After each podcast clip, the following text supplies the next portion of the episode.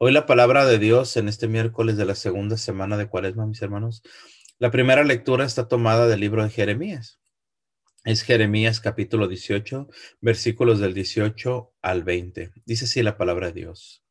Venga, tramemos un plan contra Jeremías, porque no faltará la ley del sacerdote, ni el consejo del sabio, ni el oráculo del profeta. Venga, vamos a hablar mal de él y no hagamos caso de sus oráculos. Hazme caso, Señor. Escucha lo que dicen mis oponentes. ¿Se paga el bien con el mal? Pues me han cavado una fosa. Recuerda que estuve ante ti pidiendo clemencia por ellos para apartar tu cólera. Palabra de Dios. Hoy el Salmo, mis hermanos, está tomado el Salmo número 30, versículos 5 al 6 y siguientes. Sálvame, Señor, por tu misericordia. Sácame de la red que me han tendido, porque tú eres mi amparo. A tus manos encomiendo mi espíritu. Tú, el Dios leal, me librarás. Sálvame, Señor, por tu misericordia. Oigo el cuchicheo de la gente y todo me da miedo. Se conjuran contra mí y traman quitarme la vida. Sálvame, Señor, por tu misericordia. Pero yo confío en ti, Señor. Te digo, tú eres mi Dios, en tu mano están mis azares. Líbrame de los enemigos que me persiguen. Sálvame, Señor, por tu misericordia. Hoy en esta mañana, mis hermanos, el Santo Evangelio está tomado del libro de San Mateo. Evangelio de San Mateo capítulo 20 versículos del 17 al 28. Y dice así la palabra de Dios, mis hermanos. En aquel tiempo, subiendo Jesús a Jerusalén, tomando aparte a los doce, les dijo por el camino, mirad, estamos subiendo a Jerusalén y el Hijo del Hombre va a ser entregado a los sumos sacerdotes y a los escribas. Y lo condenarán a muerte y lo entregarán a los gentiles para que se burlen de él, lo azoten y lo crucifiquen. Y al tercer día resucitará. Entonces se le acercó la madre de los hijos de Zebedeo con sus hijos y se postró para hacerle una petición. Él le preguntó, ¿qué deseas? Ella contestó, ordena que estos dos hijos míos se sienten en tu reino, uno a tu derecha y el otro a tu izquierda. Pero Jesús le replicó, no sabéis lo que pedís. ¿Podéis beber el cáliz que yo he de beber? Contestaron, podemos. Él les dijo, mi cáliz lo beberéis, pero sentarse a mi derecha o a mi izquierda no me toca a mí concederlo es para aquellos para quienes lo tiene reservado mi Padre. Los otros diez, al oír aquellos, se indignaron contra los dos hermanos y llamándolos, Jesús les dijo, Sabéis que los jefes de los pueblos los tiranizan y que los grandes los oprimen. No será así entre vosotros. El que quiera ser grande entre vosotros, que sea vuestro servidor. Y el que quiera ser primero entre vosotros, que sea vuestro esclavo. Igual que el Hijo del Hombre ha venido a ser servido, sino a servir y a dar su vida en rescate por muchos. Hermanos, esta es palabra de Dios.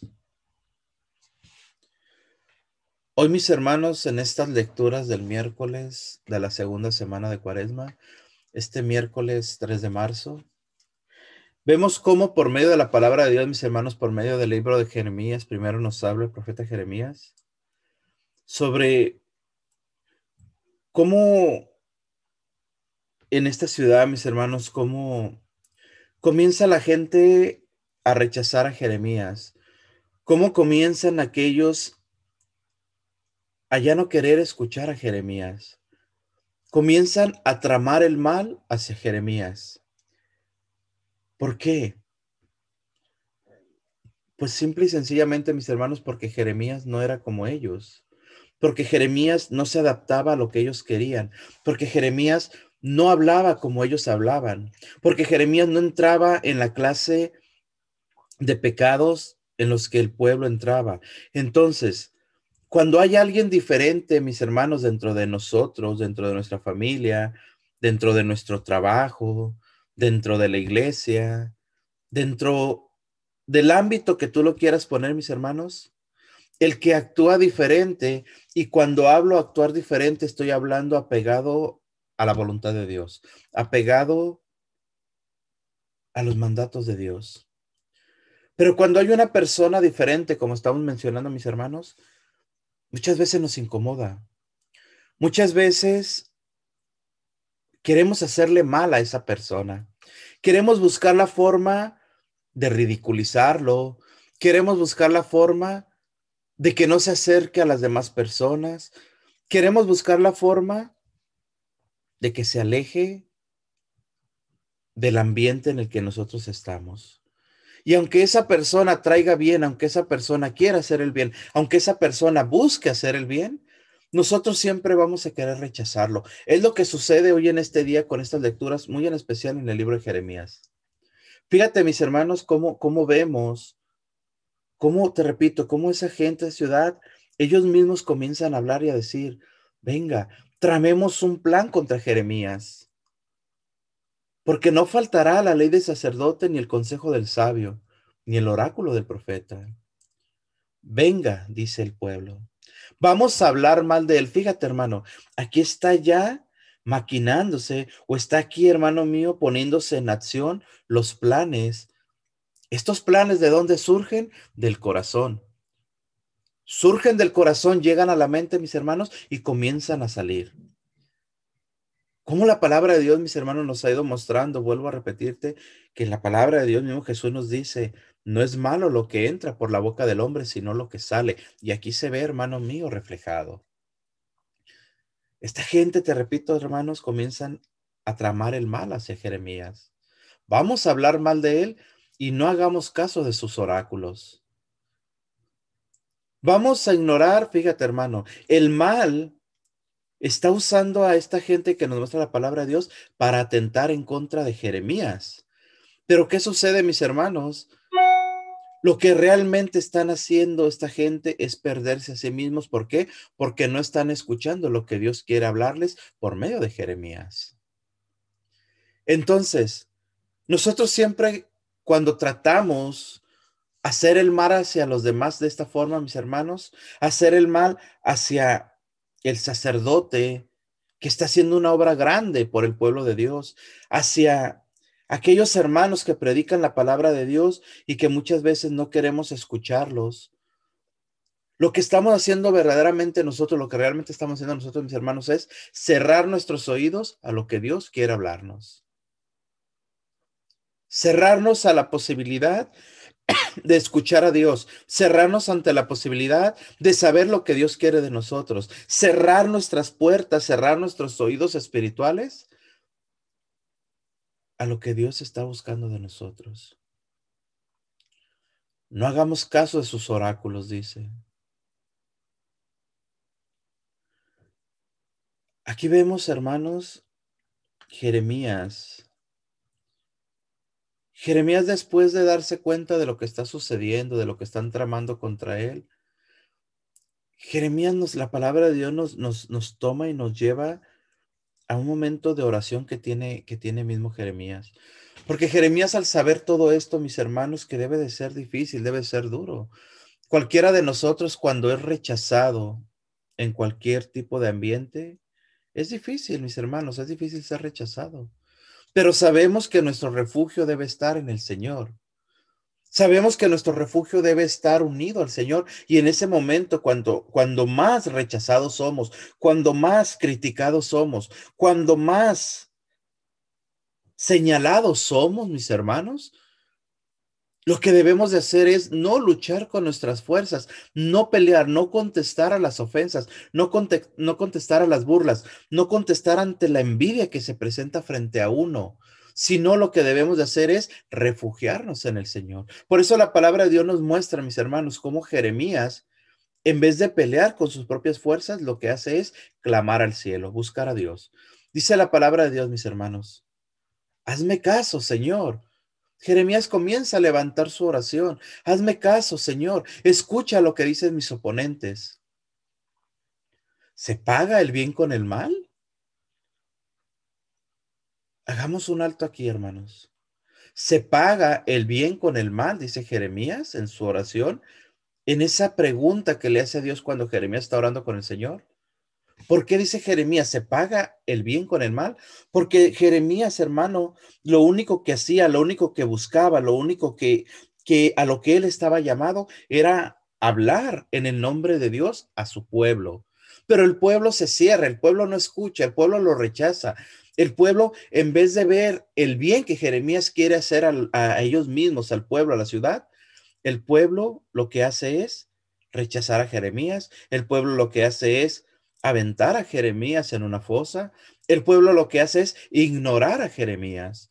Es por eso que Jeremías le pregunta a Dios, Señor, el bien que yo quiero hacer se está pagando con el mal que la gente me regresa. Pues me han cavado una fosa, dice. Fíjate, hermano, cómo aquí Jeremías recuerda lo que ha hecho en esa oración que nos muestra. Recuerda que estuve ante ti, dice Jeremías, pidiendo clemencia por ellos para apartar tu cólera. ¿Qué hacía, hermanos Jeremías? Pedir por el pueblo, interceder por el pueblo, pedir por los enfermos, predicarles esos oráculos que tú le dabas a Jeremías. Pero aquí pareciera que no vale la pena, mis hermanos, cuando, cuando uno se dedica o cuando uno busca hacer el mal. Pareciera, hermano, te repito, que no tiene ningún sentido predicar, pareciera que no tiene ningún sentido el vivir apegado al Señor, pareciera que no tiene sentido el buscar a Dios, el servir a Dios. Pero mis hermanos, debemos de darnos cuenta que todos los que hemos sido llamados por el Señor para predicar su palabra, a todos los que han sido llamados al sacerdocio, todos nuestros sacerdotes, todos los consagrados, todos estamos en una guerra espiritual, mis hermanos. Y la guerra espiritual no va dirigida hacia nosotros como personas, sino va dirigida tanto a lo que el Señor ha puesto en cada uno de nosotros para predicar su palabra, para llevar su mensaje. Como nosotros no estamos luchando contra la maldad que habita, hermano mío, en sí, en la persona que nos hace mal, sino en lo que habita en la persona que hace el mal. Es ahí donde está, hermano mío, la guerra espiritual. En pocas palabras, los espíritus malos que habitan en las personas que rechazan la palabra de Dios. En las personas que no aceptan la palabra de Dios o que les molesta cuando se predica el Evangelio. Todo lo que habita en ellos, te repito, hermano, son espíritus malos y va dirigido hacia el Espíritu de Dios que habita en la persona que proclama el Evangelio, en la persona que lleva la palabra de Dios, en los sacerdotes que son consagrados a Dios, en sí, en la iglesia en general, mis hermanos. Porque vemos cómo es tan rechazada nuestra iglesia católica, cómo es tan atacada. Si nos ponemos a ver, hermanos, si nos ponemos a analizar en esta lectura que acabamos de leer, ¿qué sucede dentro de la iglesia en general? Nuestra iglesia, hermano mío, está llena de pecadores, somos pecadores, pero la iglesia es santa. Pero en sí, a nuestra iglesia católica, mis hermanos, vemos tanto ataque por todos lados, tanta gente que le quiere hacer mal, tanto de los hermanos separados, tanto de la gente, hermano mío, que no cree en Dios, de la gente que es atea, no en general, lógico, pero muchos quieren atacar a la iglesia. Vemos, hermano mío, cómo el, nuevo orden que se está estableciendo, todo lo que está realizándose en estos momentos va dirigido a querer acabar con la iglesia. Entonces veamos cómo, hermano mío, nuestra iglesia siempre busca hacer el bien a los demás. Busca llevarnos a Dios, busca hablarnos de Dios, busca muchas veces alimentarnos y lo hace tanto espiritualmente como físicamente también con todas las obras de misericordia que hace la iglesia. Pero todo eso, hermano mío, no lo vemos, no lo ve la gente. Lo que ve la gente son nuestros defectos, lo que ve la gente es, es el defecto de la iglesia, es tristemente las equivocaciones de los sacerdotes. Aquí se cumple, hermano mío, esto que nos habla Jeremías. Cuando no vemos el bien, ¿qué hace la persona? ¿O qué hace la iglesia? Pero si vemos y resaltamos y nos fijamos y ponemos nuestra mirada fuerte en los defectos de los demás. Entendamos esto, mis hermanos. Por eso hoy tenemos que darnos cuenta de todo, mis hermanos. El Santo Evangelio, hermano, nos trasladamos hoy al Evangelio de San Mateo. Aquí vemos nuevamente, mis hermanos, cómo en el Evangelio Jesús nos, nos a los discípulos, pero tomemos también esto para nosotros, cómo Jesús nos advierte de lo que va a suceder. Dice la palabra de Dios, en aquel tiempo, subiendo Jesús a Jerusalén, tomando aparte a los dos, se les dijo por el camino, mirad, estamos subiendo a Jerusalén, y el Hijo del Hombre va a ser entregado a los sumos sacerdotes y a los escribas, y lo condenarán a muerte, y lo entregarán a los gentiles para que se burlen de él, para que lo azoten, lo crucifiquen y el tercer día resucitará. Fíjate cómo aquí la palabra de Dios, mis hermanos, mismo Jesús les está anunciando a sus discípulos lo que va a suceder. Jesús sabe, mis hermanos, de la misma forma con Jeremías. Jesús sabe que no, no, no basta para Jesús todo el bien que vino a hacer a la humanidad, toda la enseñanza que vino a dar a la humanidad. ¿Por qué? Porque de la misma forma, mis hermanos, el Hijo del Hombre, Jesús mismo dice, va a ser entregado a los sumos sacerdotes y a los escribas. Lo condenarán a muerte, lo entregarán a los gentiles para que se burlen de él, para que lo azoten y lo crucifiquen. Mismo Jesús no es recibido bien. Mismo Jesús es rechazado. Mismo Jesús viene, hermano mío, a ser burlado, a ser azotado y a crucificarlo. En pocas palabras, hermano mío, el bien supremo, el bien absoluto que es Jesús, el hombre lo está rechazando. El hombre lo está escupiendo. El hombre lo está burlando. El hombre toma el bien supremo que es Jesús, te repito, mis hermanos, el bien absoluto, el amor hecho hombre. ¿Y quisimos tomar el amor y ponerlo en una cruz. Fíjate lo que hacemos, hermanos.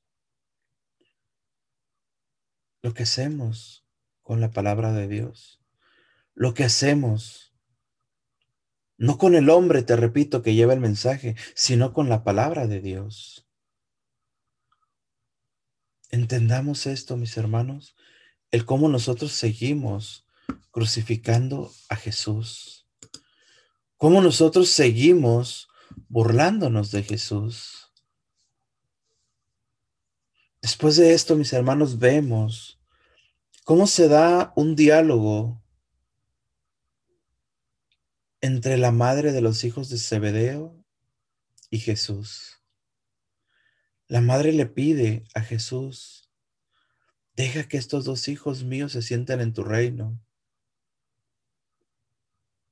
Jesús simplemente les explica, mis hermanos, lo que sucede. Mi cáliz lo beberéis, pero sentarse a mi derecha, a mi izquierda, no me toca a mí concederlo. Es para aquellos quienes los tiene reservado mi Padre. Fíjate, hermano, aquí en este diálogo, en esta petición que hace la madre de los hijos de Zebedeo. Esta madre tal vez no sabe lo que pide, pero ella lo que quiere es ver a sus hijos junto a Jesús, que se queden junto a Jesús.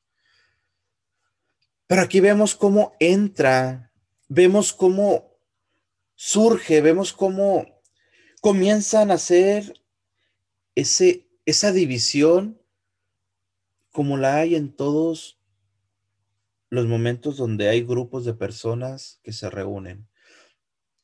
¿Cómo hay, entra, esa división, mis hermanos? Donde habitamos o donde convivimos nosotros como humanos. El problema no es lo que la madre le pide a Jesús, tal vez lo hace en su ignorancia. Y fíjate cómo Jesús mismo, hermano, no la rechaza, simplemente les, les advierte, puedes beber el cáliz que yo he de beber. Ellos contestan, podemos. Jesús les responde, está bien, mi cáliz lo podréis beber, pero no, no, me, no me toca a mí decidir, le toca a mi Padre. Pero al punto que quiero llegar, mis hermanos, que después de este diálogo que tiene esta mujer con Jesús, todos los discípulos reunidos y cuando los otros diez escuchan lo que ha sucedido? Dice la palabra de Dios. Los otros diez, al oír aquello, se indignaron contra los dos hermanos.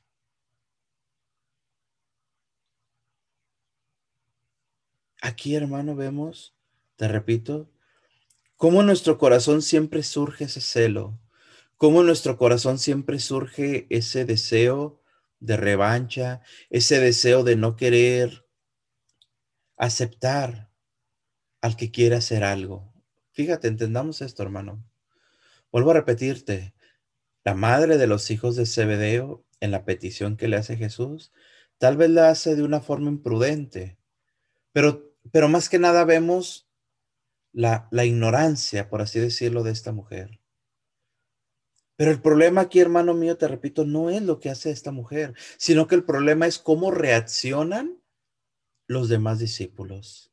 Cuando los otros días, dice la palabra de Dios, escuchan lo que está pidiendo esta madre y tal vez imagínate cómo veían ya a este par de discípulos, porque en ese momento se indignan, los, los otros días se indignan y comienzan a tomarle coraje a los dos, comienzan a tomarle odio, comienzan tal vez a querer entrar en esa división que nos ha mostrado hoy la palabra de Dios.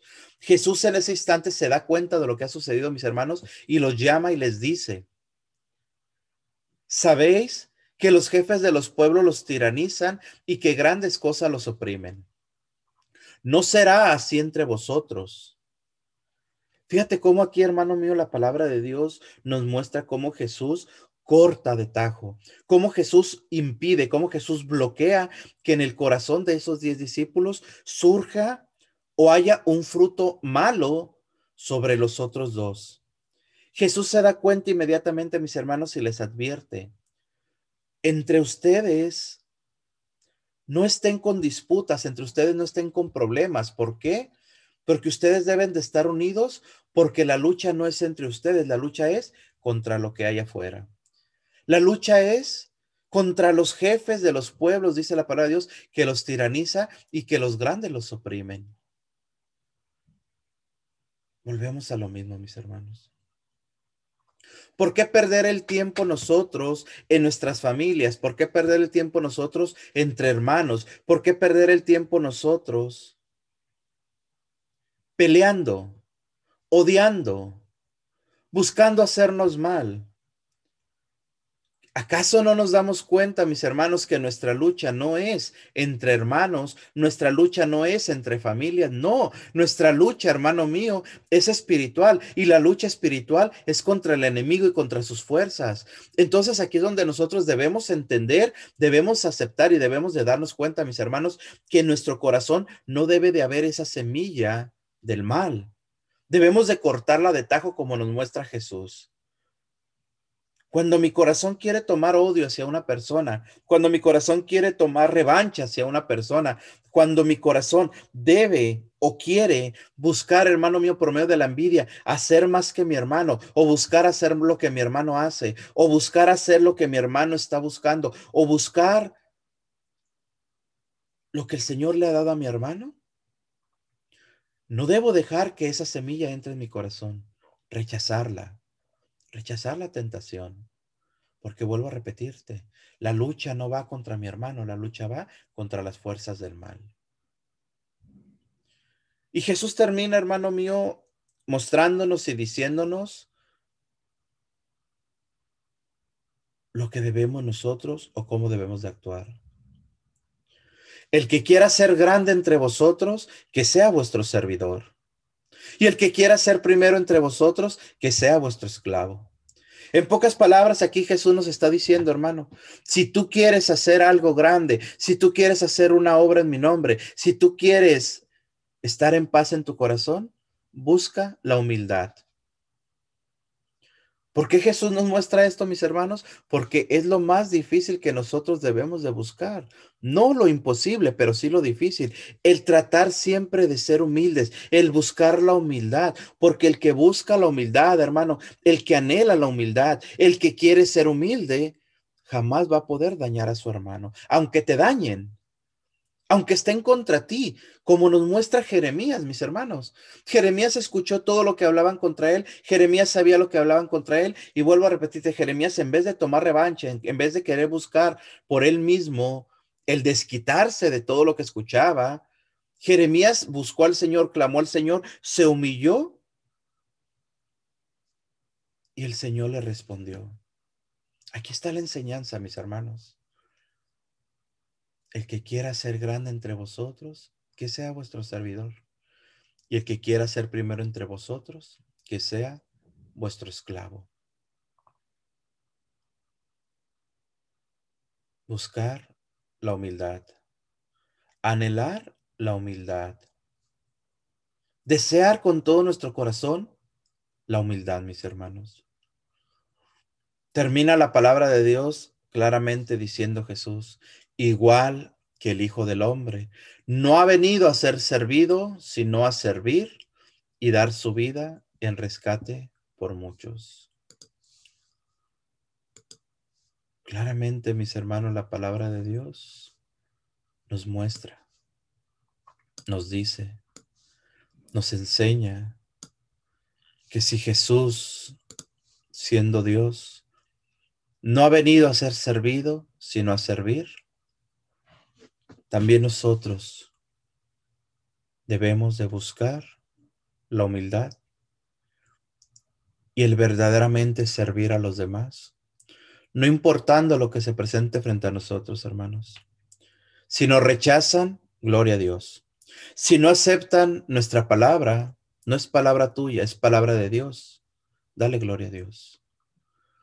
Si hay en contra de ti, apégate a Jesús. Si en tu casa, en tu familia, tu matrimonio, tu esposo, tu esposa no valora lo que tú haces, el trabajo que tú haces para Dios, no estás trabajando para ellos, estás trabajando para Dios, hermano. Pero ahí mismo también se manifiesta, hermano, la humildad que debemos de tener o la humildad que debemos de buscar. Hacer la voluntad de Dios sin esperar ser reconocidos o aplaudidos trabajar para Dios, para darle la gloria a Dios, mis hermanos. Yo te invito hoy en este día, mis hermanos, a meditar estas palabras. Te invito a que repases estas lecturas, tanto el libro de Jeremías como el Evangelio de San Mateo, mis hermanos, y que entendamos lo que el Señor nos habla, lo que el Señor nos muestra y lo que el Señor quiere de nosotros, mis hermanos. Bendito y alabado sea nuestro Señor Jesucristo, mis hermanos. Hoy en esta reflexión, en este miércoles de la segunda semana de Cuaresma, démosle gracias al Señor por todo, mis hermanos, y sellemos en esta mañana esta meditación en el nombre del Padre, del Hijo y del Espíritu Santo. Amén. Gloria a Dios, mis hermanos. Gracias. Gracias por continuar aquí en tu programa Oración, Salud y Vida. Mil bendiciones, mis hermanos.